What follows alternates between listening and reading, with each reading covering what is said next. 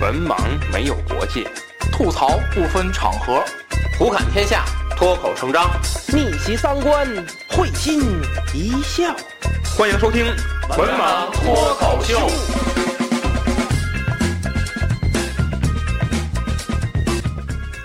大家好，欢迎关注“文盲脱口秀”的微信公众号，即“文盲脱口秀”五个字。我们将在公众号中推送最新的节目以及主播们各自的文章。此外，文盲电台的粉丝交流群已经建立，入群方法如下：搜索“文盲小编”，与文盲小编成为好友后，回答验证问题，通过验证即可进群。希望大家积极加入，与主播们交流各自的奇闻异事。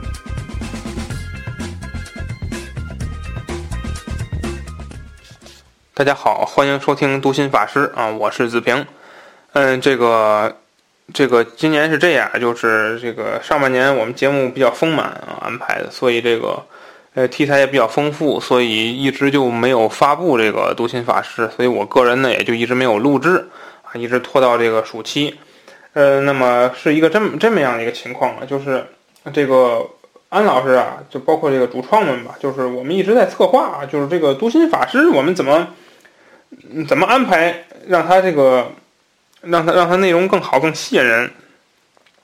然后呢，之前过去两年呢，我们是一直是这么打造的，就是说，嗯，这个还是从心理的角度，呃，然后呢，去分析一些时事，分析一些个这个著文学著作，分析一些个。啊，这个家庭啊，人物啊，生活啊，就这些。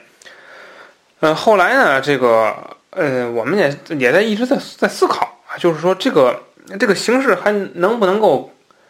把它变得更更是坦诚一些？为什么这么说呢？因为这个，呃，因为我本人啊，不是这个在毕业之后啊，我没有从事这个心理这个方面的这个工作啊。呃，那么同时呢，这个，呃，社会上呢又出现了一个这么个情况，就是说都是心理学家，就是我们会发现生活中，嗯，包括媒体渲染，好像很多人都懂这些东西啊，我们不不点名道姓了啊，就每个人都是心灵导师，呃，所以呢，在这样一个情况下呢，首先，呃，如果我们还是强调这个读心法师这个栏目是一档心理类栏目，是一档这个。啊，能够大家听完之后能够有这跟和和把你的家庭和生活，呃，给你家庭和生活带来一个巨大的变化啊！这这个我觉得就那就是骗钱啊，那就是骗钱，所以或或或者说骗人啊，那就是，所以我们也不希望做这样一个博客。呃，同时呢，这个呃行业内部啊也非常的混乱啊，这个就这个就就就就心理这个行业是非常混乱的。嗯，就像心理咨询师什么的，就这这这基本上就花钱拿证的一个一个东西，所以呢，也呃也不是特别真实啊。包括我们国家现在的这个心理心理健康这个治疗这个行业本身就是一一锅一锅粥啊，乱乱七八糟啊，大杂烩啊，是一个。呃，所以呢，我们也不希望搞成这个样子。嗯，我们也不想在这里边呢插呃插一脚啊，我觉得没必要。就像中国的这个心理医疗、心理医疗界啊，现在是很乱的啊。就是心理医生啊，就也就是说心理咨询师啊是没有处方权的，就只只能陪你聊聊天、陪你唠唠嗑、陪你谈谈心啊，三陪。呃呃，然后对吧？然后你跟你聊一小时收两万，就这种啊，啥也啥那个情况也不解决。呃，那么呃，真能开处方的呢？又给你解决不了心理问题啊，就比如说精神病院的那些人啊，那那些都是真正的，呃，这个这这大夫啊，他们能开开药，但是他们的心理学的这种基础又好到哪里去啊？这个也是打一个问号，打一个问号。所以实际上，呃，就是他没有建立一个完善的机制去做这个事情啊。所以像我们这个，就就只是有学历那。这个这种社会的这种治疗经验肯定是几乎近乎于零的啊，就只是只是只是听，还不如那个叫什么电电台的那个心心灵姐姐啊，经验多呢啊。所以，所以我我我一直在思考。那天我跟安老师说，就安飞老师，我们电台，安飞老师说，安飞老师就说，你这个读心法师啊，就该到你了啊，你这个这个赶紧录节目啊。然后我就跟他商量，我说我本来我写了一期，就是写了一期文案，就是这个讲这个啊。这个未未成年人犯罪的，好像我我记得这时间有点早了啊。然后后来呢，他说行好，这这题材好可以录。但是我自己拿这个文案，我不是很满意。我觉得我有什么资格在这里跟大家聊未成年人犯罪啊？我我我既不是心理学的专家，我也不是犯罪心理学的专家，我也不是未成年人这个儿儿童这个发展这个这方面的专家，我都不是。我有什么资格跟大家聊这些？我聊这些无非也就是从网上找的资料。对不对？那大家有那个能力，大家可以自己搜啊。为什么要听我讲？对不对？所以我觉得呢，呃，做播客这个东西啊，它是一个良心活啊。就是说，呃，呃，我觉得如果说我们时间来不及，我们可以不录，但录我们就要负责，对听友负责，我们要有良心啊，做这个事情。所以我觉得，所以我我今天就在这期节目里告诉大家，读心法师从这一期节目开始。啊，不再探讨那些个高屋建瓴的东西了啊！什么你的家庭，什么夫妻和谐，什么这个这个老人怎么样，社会怎么样，未成年人怎么样，犯罪的这这些我们不再探讨这些，就是探也许会探讨，但是我们我们不会站到一个心理专家的这个角度啊，跟甚至说给大家提建议啊，我觉得这就是胡闹啊，胡闹，呃，这个瞎鬼是吧？拿我们天津话讲，瞎鬼啊，呃。这个，那么呢，我们选题呢，这个这回我们从这期开始呢，我们是按照我们那个书友会那个平台的风格，我们这个像好书榜一样，嗯，我们做一个这个，呃，每半年吧，大概看看看节目啊，就如果说这个脱口秀这这条节目少一点的话，我们也可能会换成一个季度啊，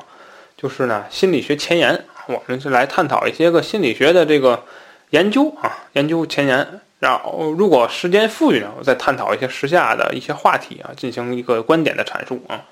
嗯，那么今天呢，我选了比较多啊，我选了八个啊，上半年，二零二零年一月到六月上半年的这个呃心理学前沿啊，主要以国内为主，国外也许国国外或境外可能会提提一些啊，提一些，呃，跟大家探讨探讨心理学现在研究的一个现状啊。嗯，那么第一个啊是这个，呃。呃，这个交流模式啊，对团体创造活动的影响啊，也就是说，这个，呃，这个交流大家懂吧？就是说几个人之间进行探讨、进行对话、进行聊天啊，就是谈话这种交流的模式，对团体创造活动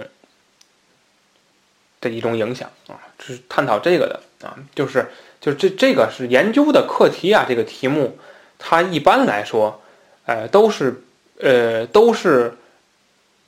简单的主谓宾，但是他会用把专业词汇放到里边，让你用熟悉的句式让你看不懂啊，就就就这种情况啊，没有关系的，没有关系。嗯，同时呢，他探讨了这个脑脑间的这个呃神经活动的基础啊，脑脑间就是就是我的大脑和你的大脑。比如说，我们几个人，我们三个人在一起探讨这件事情，那么我们三个人的大脑之间进行一种神经交流啊，就像这样一种基础啊。呃，那么这个课题呢，它是这个，呃，华东师范大学郝宁教授的这个一个一个课题啊。这个，呃，中国的啊，这个 Normal University，哎，就是这个师范大学，呃，是这个新，就是各各各地的师范大学，基本上是心理学研究的一个前沿阵地啊。这个。这我们一会儿探讨的时候，就是很多课题都是你一看都是师范大学出来的，呃，因为这个，呃，儿儿童儿童心理发展或者说心心理与行为这个学科，它基本上是就是 normal university，就是这个，呃，分到了是中国的这个师范大学去研究，所以所以前沿基本上也就是，呃，各地各地的这个师范大学是以为为主这个。这个研究呢，它是呃找了二十七组二十七组被试，那么呃每组啊两个人，也就是大概是五十四个人啊这样一个规模，呃那么观察呢就在三种这个交流模式下啊，这个团体的一种创造表现。你想每组两个人，那么两个人就形成了一个小团体，对不对？那么这两个人他们在创造一个事物的时候，或者说他们在有一定的创造性的活动中，他们运用不同的交流模式，那么能不能促进或者抑制啊他们这种创造表现？那么三种交流模式是哪些呢？一个是自然的交流模式，一个呢是这个轮流的交流模式，还有一个呢就是头脑风暴式啊，头脑风暴式这三个不太一样。呃，自然自然交流就是像我们录节目一样，就是这个聊天呗，对吧？就是观点的碰撞啊。呃，那么轮流呢，就是我说完了，他说，他说 A 说完了，B 说，B 说完了，C 说，还有这种头脑风暴，它是一种这个呃更先进的一种方式啊。一般来说，这个这个在在创造或者说在一个大型的团队里边呢，经常喜欢使用这种方式。那么这三种模式呢？给到了这个二十七组被试中啊，然后看一看这个效果啊。技术支持呢是这个基于近红外光谱成像仪的啊这一种扫描技术啊。那么这个扫描技术啊，它这个是其实也不是说最先进的一个技术了啊，也是在在这个心理学实验中常见的一一个技术。嗯，可能近些近些年近些年还算还算还算好。那么这个结论呢？呃，这个课题的结论啊，最后得出来就是，呃，自然交流模式和头脑风暴的这种交流模式，呃，对于团体的创造呢，影响不大，反而是这个轮流交流更有利于激发创造的潜能。啊，我们不谈这机制啊，我们不谈这机制，因为我们今天没有时间去跟大家探讨机制，我们就说结论。嗯，那么这样一个这样一个实验，那么看完之后呢，呃，这个报告报告看完之后呢，给我一些触动啊，就是，呃，我们一直认为可能是头脑头脑风暴会更好一些，呃，但实际上不是啊，这说明呢，呃，还是人们还是重重在倾听的，就是说每个人都交流之后呢，我们可以从中取长补短，对不对？可能只就是相当于是什么呢？相当于罗列法。就是我们自然观察中最基础的一种方法是罗列法。我们把每一个人的观点都罗列出来之后，我们取其精华，去其糟粕。那么这样呢，把每个人的优最优化的一个结果拿出来进行一个对比，那么确确实实是更能够促进一种创造的。所以还是这个结论还是还是科学的啊，可以说还是科学的。那么我呢，这个。提出了几个小的问题啊，对于这个实验啊，这个是我的一个呃一个想法。第一个就是这个实验的呃二十七组这五十四个人，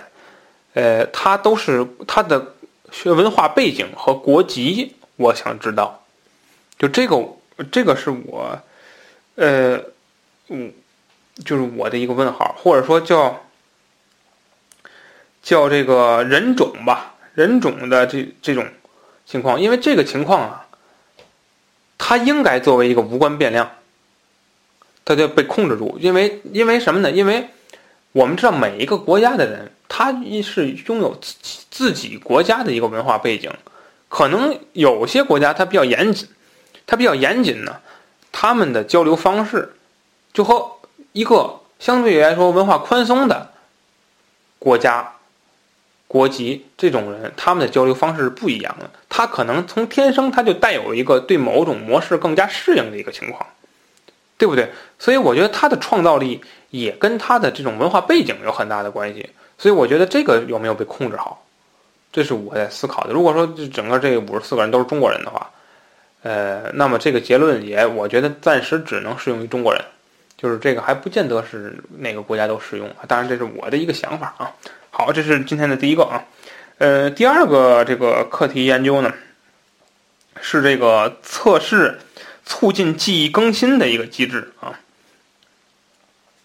就是这个，呃，它是北京师大啊，就北师大啊，北师大这个薛贵啊，薛贵的一个课题，它是这个，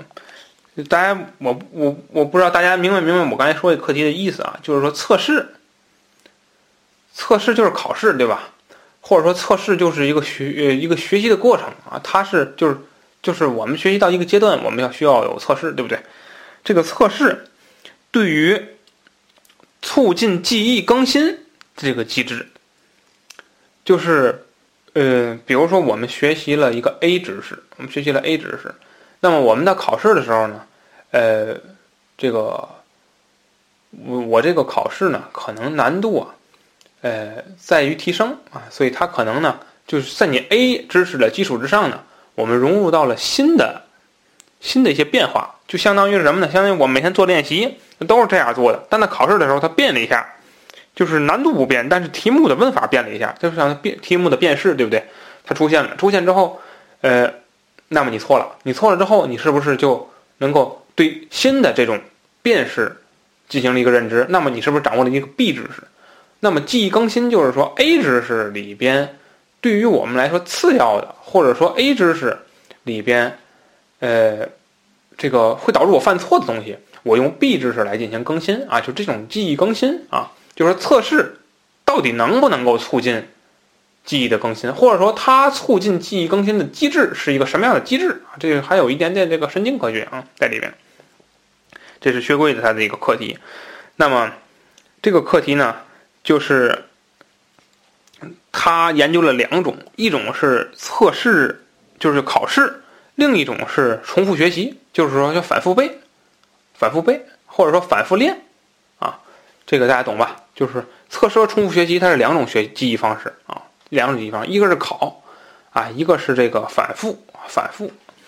这个，那么呢，呃，这两种呢，理论上啊，就是在以前的学习过程中，或者说我以前的心理学有心理学基础人都都知道，这两种方式它都可以促进记忆的更新。但是这个课题呢，他想研究这两种方式哪一个更好。那么他们背后的机制是什么？啊，它的一个技术支持呢是核磁共振和多体素的这个模式分析技术啊。呃，这个我们不多谈。那么最后这个研究的结论是，这个测试啊，更能够有助于增强记忆的更新。就考试对记忆更新更有帮助。呃，那么不是说重复学习没有帮助，是重复学习的效果跟考试比较差一点，差一点。那么它背后的这个机制呢，我们不在这里面进行过多的解释，我们只谈一点啊，就也是属于结论的一部分，就是说，呃，我们用 B 知识来替代了 A 知识的情况下，A 知识并没有被抑制，也就是旧的记忆没有被抑制，就是他还记得，只不过他知道在这个情况下，我们应该用 B 知识，而不能再用 A 知识了，这样，哎，这样一个机制，哎，这样一个机制，这样这也是一个结论啊。呃，所以我们说这个平常啊，现在好像我们的教育部，呃，也是有规定啊，就是说多少年级以下不能考试啊，多少这个什么考试要减少啊，作业也要减少。那么我们从现在看，呃，从如果从这个实验的结论看的话，那么呃，课呃作业减少是合理的，但是考试减少是不合理的。哎，对不对？我们可不可以这么说？就是考试你该月考还得月考，该单元测还得单元测验。该的期末、期中、期末还得有，哎，因为测试可更有助于记忆的更新。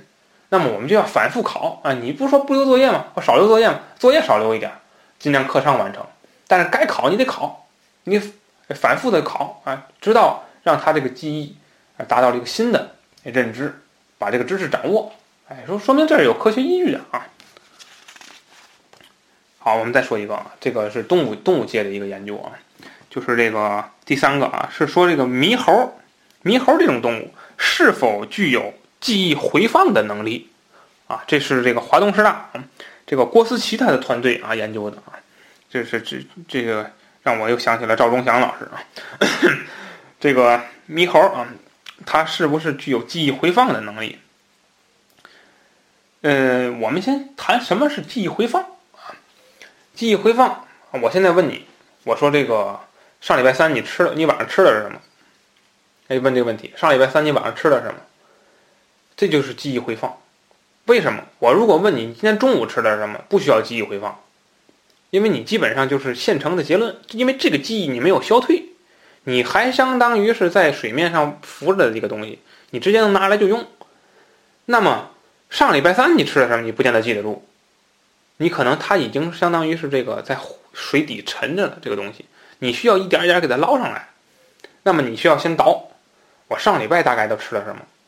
哎，我礼拜一、礼拜二，哎，我是不是因为什么原因，本来我礼拜二要吃的东西挪到礼拜三了，或者说我哎怎么，你就一点一点，你是不是在倒这个东西？哎，倒这个东西的过程叫做记忆回放啊，这是我说的是很宏观的，还有很微观的，比如说你一个画面，呃，一个画面在回放，对不对？你这个，呃，嗯，你这个，比如画一幅画啊，我说你这个啊，你这个这个这个颜色是怎么用到的？啊，或者说你这个地方为什么用这种颜色？你怎么调出来的？哎，你是不是要回放一下？哎，我当时这个，我当时是怎么展开的这个步骤？我从第一步、第二步、第三步，你会有一个记忆回放。那么这个东西叫记忆回放啊。那么呃，华东师大它这个团队呢，研究猕猴这种动物，它是不是具有记忆回放的功能啊？那么呃，它这个研究是啊，给这个猕猴啊播放两个这个。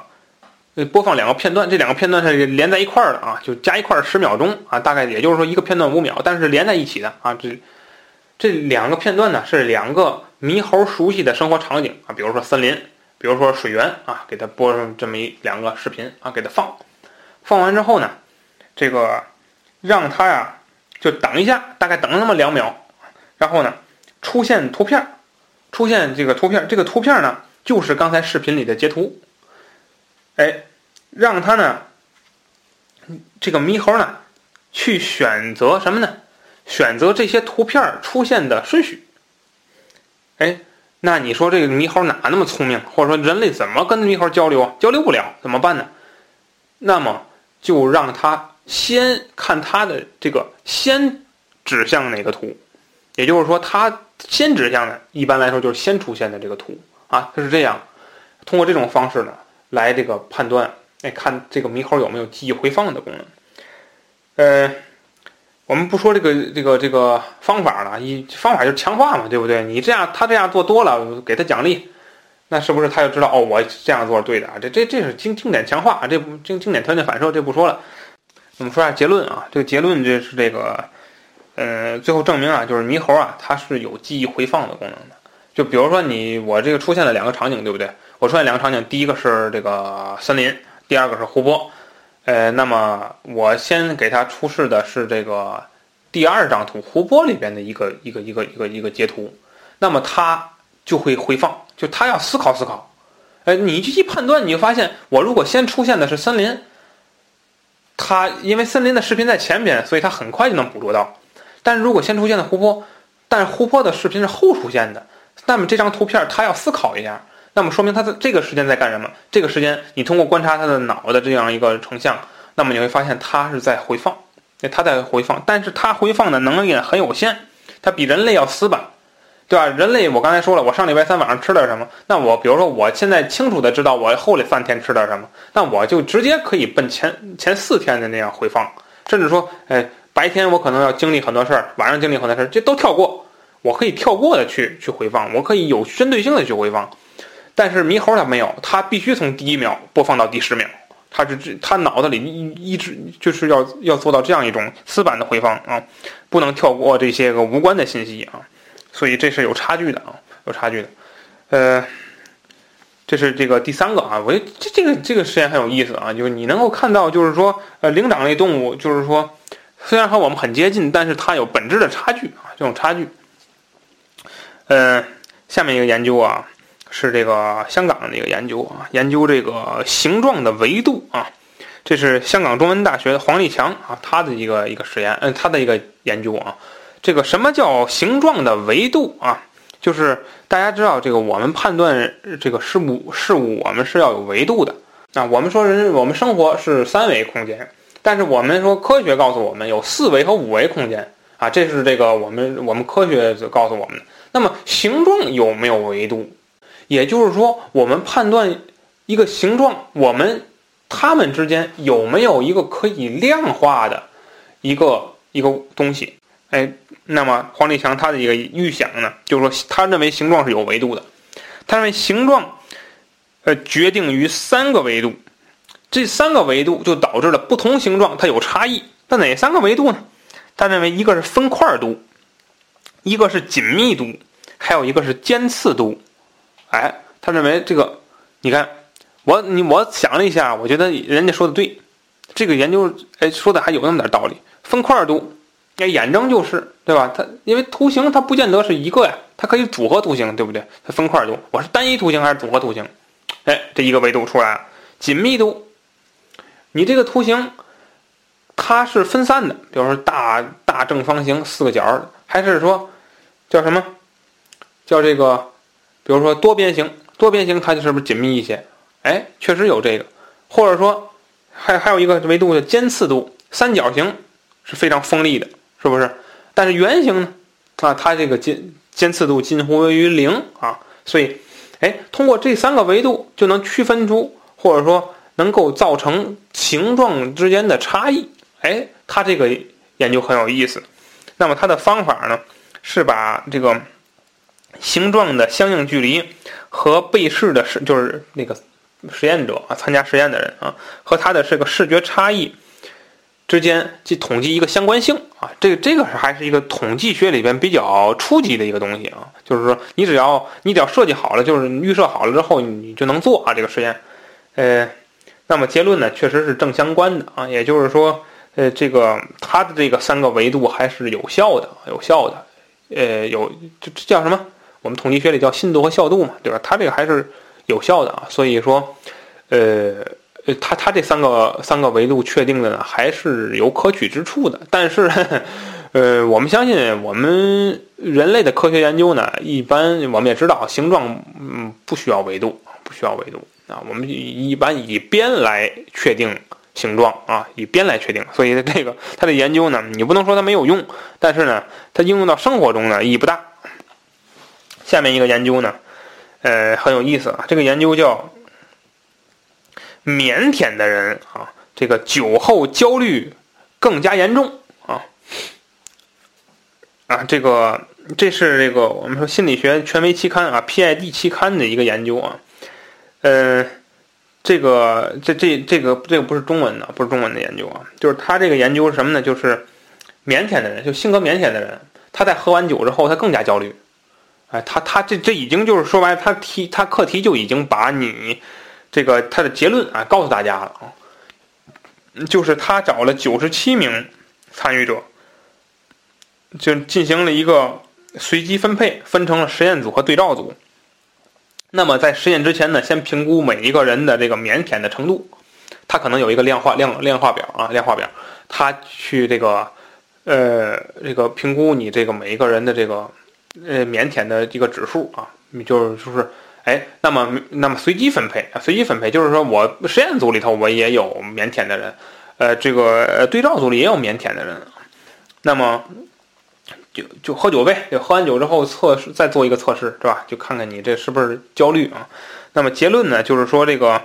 呃呃，腼腆的人啊，这个在酒后的第二天，情绪更加焦虑。那么非常腼腆的人，在酒后就容易出现这个酒精成瘾啊，这样一个情况。那么也就是说什么？说呃，总我们总说借酒消愁，愁更愁啊，这句话可能还是对的，好像还是对的。就是有些人，就是可能喝完酒之后，就这这页翻过去了啊，我人生从头再来啊，这个这个过往全在脚下，就无所谓。有些人像这种性格腼腆的人，就内向一些的人，他可能喝完酒之后把这事儿更当事儿了，这就是喝酒一点解决问一点问题没解决，反而给他变成一个更大的事儿了啊，就是所以所以我们说这个朋友在一起啊，不要总劝酒，他不开心你也不要劝他酒啊，他可能喝完之后问题更大啊。这是一个这样研究啊，很有意思的一个研究。下面一个研究啊，是这个，是这个，到目前为止啊，这个最最大的精神疾病基因图谱啊问世，就是在今年上半年的时候啊，就是就到目前为止最大的一个精神疾病的基因图谱问世，这是巴塞罗那大学啊。这个《细胞》杂志啊刊登的一个一个一个研研究啊，这个研究很厉害，他把这个一百零九种遗传变异的这种这种情况啊进行了一个分析，发现啊这种这种这这种精神精神方面的问题啊，这个大多数这种一带有遗传变异的精神问题啊，都与八种精神疾病有关啊。那么这个呢，我们因为它这个很研究很很博大，很博大，所以我们没法在节目里一一跟大家去交代啊。他采集了二十三万二十三万名精神疾病的患者，呃，和五十万的对照组，这个数据非常庞大啊。他这个研究应该是花了很长时间去做啊。呃，那么我只说一一些一一点吧，就说一点结论啊。那么就是几个啊，因为它是这个呃精神疾病的基因图谱，所以也就造说明这些精神疾病它是遗传的啊，遗传的。那么他最后得出结论就是高度遗传的精神疾病有以下几种啊，有以下几种，就是第一种是厌食症和强迫症啊，这个是高度遗传的啊，就是厌食症，就是这个见见到东西他恶心啊，然后导致他情绪一种低落，或者说情绪低落导致的不吃饭啊，这是互相的。还有一个就是强迫症啊，这个这个大家生活中都熟悉啊，就是大家生活中说那个强迫症那都。不是真的强迫症啊，就是没那么厉害啊。真真的强迫症那活不了啊啊！你你不知道他那个作用活不了。呃，第二类啊是这个躁郁症、抑郁症和精神分裂啊。呃，这个躁郁症和抑郁症不太一样啊。我们之前也说了啊，就是这个躁郁症呢是这个电影那个那个电影的一念无名啊，余文乐啊演的那个状态，就那个是躁郁症。啊，抑抑郁症我们常见啊，生活中也是也也是有这样的人啊，就是因为一些原因他情绪低落，啊，导致了一些个这个，呃，精精神出现了一些个状况啊。那么精神分裂就不用说了啊，这个，这个就是出现了其他人格了啊。呃，这是第二类啊，这也是会遗传的啊，就是躁郁、抑郁和精神分裂是会遗传的啊，而且是高度遗传啊，这个跟大家说一下啊。嗯，我记得我小的时候啊。我的这个，我我我们家那阵儿住住胡同那种，然后我们这院儿里边有一家，就是那个那个那个那个那家的那家的这个长辈儿啊，就是精神分裂啊，精神分裂，然后就是拿刀捅人那种，然后后来就就是他们家的孩子，后来就是都到多少岁了？你像他们他那个孩子，我得管他叫叔，你想那个。那人岁数很很大了，就是他之前一直没表现出来，然后大概到我十几岁的时候，呃，那那阵我还住胡同啊，十几岁的时候，然后，呃，突然有一天，他吃这个安眠药，就就就这，然后全家就报警了，然后大家奇怪，就是他怎么会这个，呃，这个吃生生活很正常啊，怎为什么吃这个？然后后来就有人说说这个，啊，说这个很正常，因为他他他父亲就是他们家上一辈就是有。精神分裂，所以他这个精神分裂是遗传的啊，所以他这个生活可能稍微有点不顺，就给他刺激到了，就把这个病激发出来了，啊，这是有可能的啊，所以这个大家还是要注意啊，尤其是在择偶择偶的时候，这个是很很很这个很很微妙的一个事情啊，嗯嗯，就是我刚才说的这个，就是这个吃安眠药的这个叔叔，他就是婚前就是隐瞒了家族的这个呃精神分裂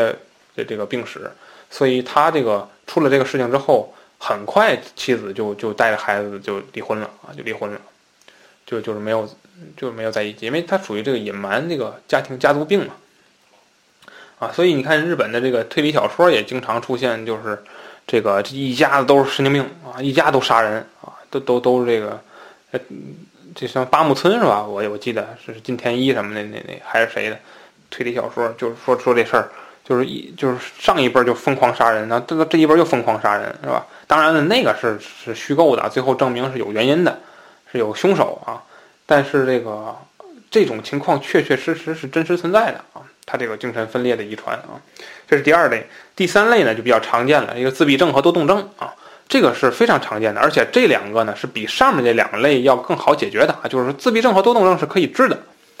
嗯，典型的就是我们这个主播大龙啊，他就是这个自闭症和多动症，呃，但当然很遗憾的是他没有被治好，而且这个越来越厉害啊。这个也希望这个听友里如果有这个啊，能能够这个呃，能够帮他解决这个问题的啊，就是尽快啊，就是送这个电锯或电棍来啊，帮助我们把他这个及时的制止啊。下面一个呢是这个决策不确定性啊，影响感激情绪。我估计这这跟外国话似的，我说这堆，大家可能没听懂。啊，先说一下，这是北大的啊，这个周小林的一个课题啊。呃，这个决策不确定性啊，就是说什么呢？就是说我现在做的这个事儿，我做的这个决定，我是不知道后果的，叫不确定性。大家懂吧？就是说，呃，那么这种不确定性呢，它又分成两种啊，一种是已知风险的不确定性，一种是未知风险的这不确定性啊。呃，一会儿我再跟大家解释啊。那么先说后边这词儿，影响感激情绪，就影响谁的感激情绪啊？影响被他所决策的这个事情中获获利者他们的感激情绪。比如说，这个现在出了一个很危险的事情。那么我挺身而出，把大家给把大家给救了。那么大家肯定要感激我。但是现在大家得知一个事儿，就是我预先知道这个事情，而且我能够 hold 得住这个场面，这是一个情况。这就叫已知不确定性，就是我在知道，我知道，比如说这个这楼要塌，那么但是我知道它塌不了，我精确的知道它塌不了，然后我还。站出来之后，保把大家保护了，那么大家可能会觉得啊，你这个就那我也能来，对不对？大家可能感激就没有那么多。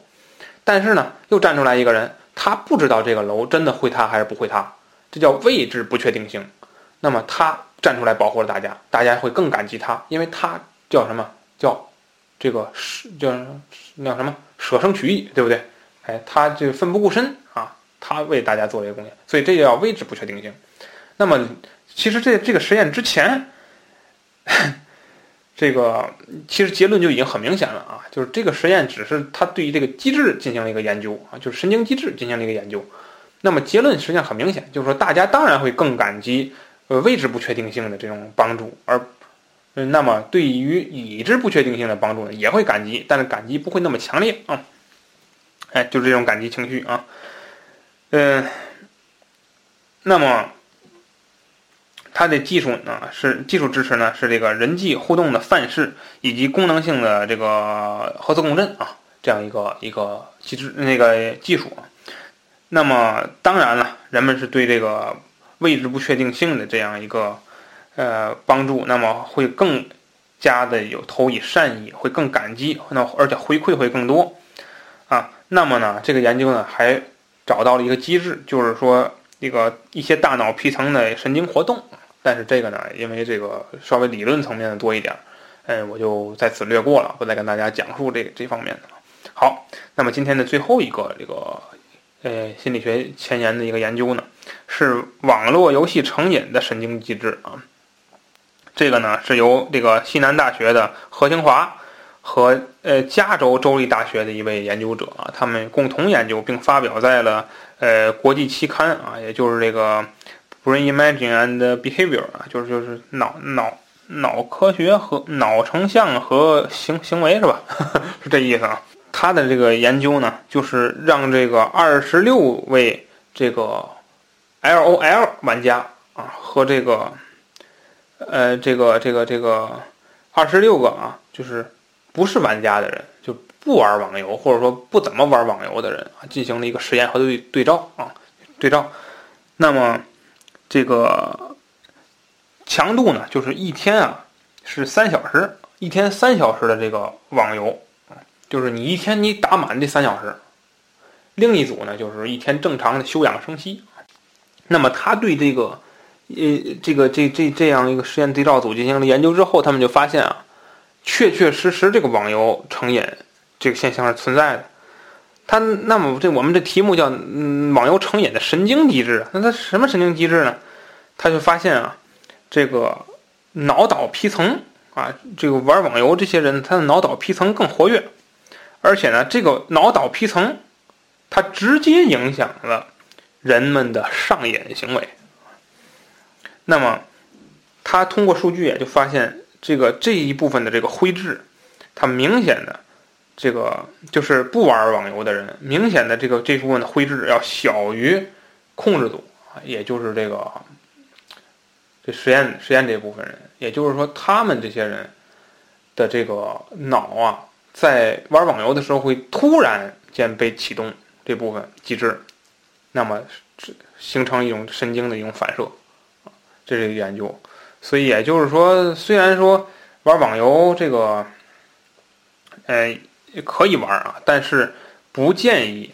呃，真的每天花这么长时间去玩啊。这样的话呢，它会呃造成我你人类这个脑资源的一个分配的一个问题，让你的这一部分就严重占用了其他脑资源。那么肯定你在别的事情上呢，就会精力精力集中精精力不集中啊，甚至造成一些一些问题啊。好吧，呃，这期节目花了一些时间啊，跟大家这个探讨了一下呃。呃，二零二零年上半年呢，心理学研究的前沿知识啊，呃，希望呢大家这个，呃，这个在收听之后呢，给我们一些反馈和意见啊，尤其是一些个大家觉得啊，这这个这个指出一些研究的问题也是可以的啊，反正不是我研究的啊，你随便指。呃，那么呢，大家如果对某些心理领域啊，比如说这个社会社会心理啊这领域，包括这个儿儿儿童发展啊这部部分的。呃，包括认知的啊这一部分这个心理，呃研究有兴趣的话呢，也可以及时的在节目下方留言。那么我们将在二零二零年的下半年更关注这方面的研究，并给大家及时的带来前沿报道。感谢大家收听这期节目，就这样，大家再见。